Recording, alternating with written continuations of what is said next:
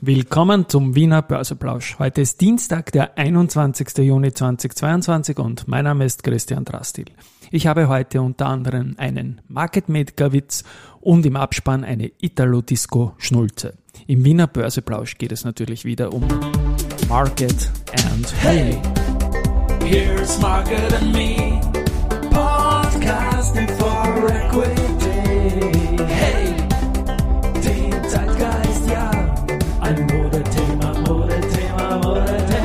Ja, die Börse als Modethema und die Juni-Folgen des Wiener Börseplausch sind präsentiert von Wiener Berger und dem WSS Aktien Österreich Fonds. 11.58 Uhr ist es, als ich das jetzt hier einspreche und der ATXDR ist wieder über 6500 Punkten und zwar mit einem Plus von 1,38 Prozent liegen wir jetzt bei 6513 Punkten. Auf der Gewinnerseite haben wir die AT&S, die 5% zulegt, Warimbex 3% und POR 2%. Auf der Verliererseite mit jeweils 2% minus circa die Marinomed, die Kapsch und die Polytech. Ich beginne ähm, mal ein bisschen mit den Wanderpokalen, weil da geht es jetzt schon langsam wieder mehrfach los. Zum einen wird mit den Schlusskursen vom Freitag, dem äh, 1. Juli schon wieder, das nächste Aktienturnier starten, das Juni-Aktienturnier. Und da ist ja der Titelverteidiger die S-Immo. Und das ist eine spannende Konstellation, weil die S-Immo ja durch das zu erwartende Angebot von der CPI Property ziemlich festgezurrt ist im Kurs. Und wenn der Markt nach unten gehen sollte, haben die also durchaus Chance auf Titelverteidigung. Würde heißen, dass äh, der Pokal für immer bei der SIMO bleibt, wenn man zweimal hintereinander gewinnt. Oder man gewinnt dreimal und Balfinger ist das einzige Unternehmen, das bisher zweimal gewonnen hat. Das geht dann nächste Woche in die Qualifikation und das Turnier wird dann den gesamten Juli gespielt. Weiters äh, ist auch der Wanderpokal vom CEO-Ranking wieder ein bisschen hochgerückt jetzt bei mir. Und zwar steht der ja beim, beim Gerald Grohmann von der SBO. Über die Aktie kann man eigentlich nur sagen, die hat heuer alles dominiert im, im ATXDR und ATX bis jetzt. Und zu Recht steht der Pokal bei Grohmann. Aber der Günther Ofner ist durch das Angebot, das in der Vorwoche gekommen ist, jetzt schon den sechsten Tag im Plus und hat eine irre Punkteanzahl. Also wir haben ja da so eine kleine Coca-Cola, äh, Achtung, Copyright-Formel geschrieben.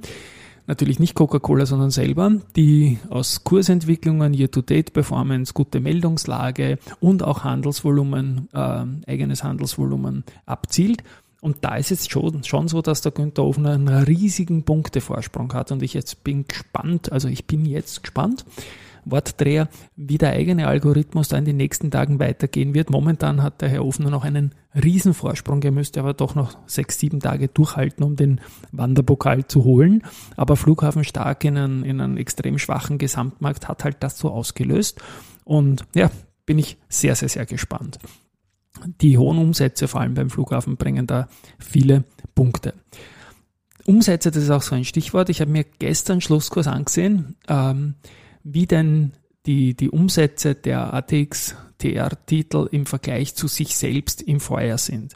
Und da ist es so, dass 16 von 20 Index-Members höhere Handelsvolumene haben als ein Jahr zuvor. Also der durchschnittliche Tagesumsatz 2022 versus durchschnittlicher Tagesumsatz 2021.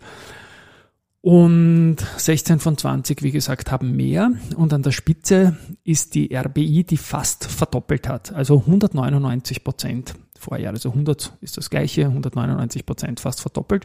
Dahinter die zuvor erwähnte SBO, die sicherlich auch durch Preiseffekte beim Umsatz, also natürlich werden einige Leute auch Stückeln handeln, zum Beispiel im Verkauf. Und da hat man 191 Prozent. Und bei der AT&S sind es 178 Prozent der Frank 3. Und ich kann mich noch gut erinnern, als ich zuletzt ein größeres Interview ähm, mit dem Andreas Gerstenmeier gemacht habe im Sommer im Vorjahr. Da war es so, dass es ziemlich klar war, dass die Aktie erstmals in der Geschichte äh, des Unternehmens mehr als eine Milliarde Euro Handelsumsatz an der Wiener Börse machen wird. Das ist sich dann auch im Q4 super ausgegangen. Ähm, jetzt ist so, dass wir jetzt schon über die Milliarde sind, deutlich über die Milliarde. Obwohl nicht einmal noch das halbe erreicht ist und die Prognose, dass das heuer zwei Milliarden Handelsvolumen wären, also noch einmal eine Verdoppelung, wird wohl nicht so falsch sein. Ganz kurz noch die vier Werte, die weniger Handelsvolumen haben als im Vorjahr. Das ist zum einen die S-Immo mit 98 Prozent, aber ich denke, da kommt jetzt dann bald was natürlich mit dem Angebot. Die Lenzing mit 93 Prozent, die Do Co. mit 89 Prozent, für mich ein bisschen überraschend, hat aber im Vorjahr sehr hohe Umsätze gehabt. Und dann die von mir immer so gelobte CA-Immo mit nur 71 Prozent. Aber die haben auch Sondersituationen im Vorjahr gehabt mit dem Starwood-Angebot, dann noch diese riesen Sonderdividende, die da war. Das hat schon Volumen reingebracht. Und es muss ja nicht immer schlecht sein, wenn man nicht so viel Handelsvolumen hat. Man hat da auch durchaus Buy-and-Hold-Investoren, die mit dem Ding einfach zufrieden sind und die Performance gibt recht. Bereits gestern Nachmittag hat AT&S äh, eine Guidance-Erhöhung für das laufende Jahr publiziert und man geht jetzt davon aus, also Geschäftsjahr schräg 2022, 2023, will man jetzt einen Umsatz von rund 2,2 Milliarden erzielen. Zuvor waren 2 Milliarden Guidance im Markt.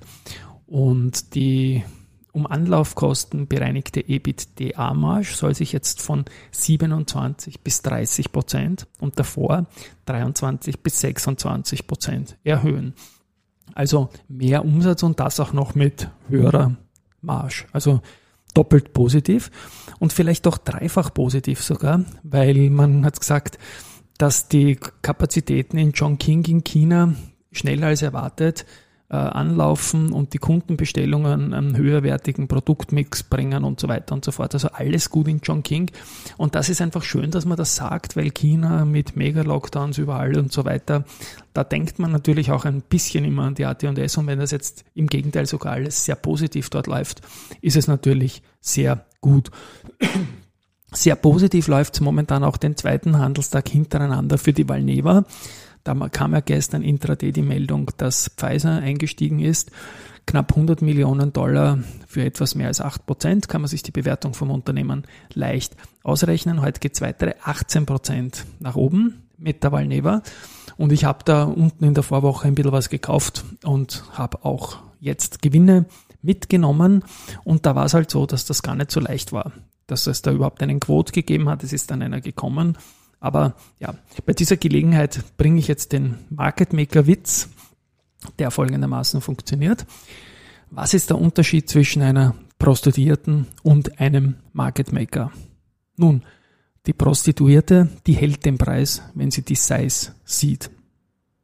Ja, muss man vielleicht ein bisschen sickern lassen, aber ich mag den irgendwie und die Market Maker müssen zumindest alle lachen. Und damit ist der Zweck erfüllt. Weitere Nachrichten heute, die Strabag ähm, hat den Grundstein für äh, das Bürogebäude West End Office in Berlin-Charlottenburg gelegt.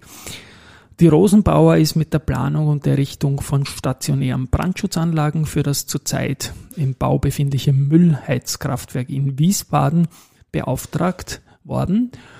Und ja, dann haben wir noch wiederum Research. Und im Hintergrund baut sich ein neues Abspannlied auf, dazu sage ich dann noch was. Jeffries geht von äh, geht auf Buy oder war auf Buy bei AT&S und hat das Kursziel jetzt auf 80 Euro angehoben. Die erste Gruppe stuft den Flughafen von Halten auf Akkumulieren und erhöht das Kursziel von 29,3 auf 36,5. Also darüber hinaus über das Angebot, das jetzt zu erwarten ist. Und ja, das Hintergrundlied, mein Kumpel und ich werden bei einem kleinen Konzert mitspielen und haben so ein bisschen Italo-Disco hingebastelt. Viel Spaß damit, hört's mal rein. Ciao, bis morgen.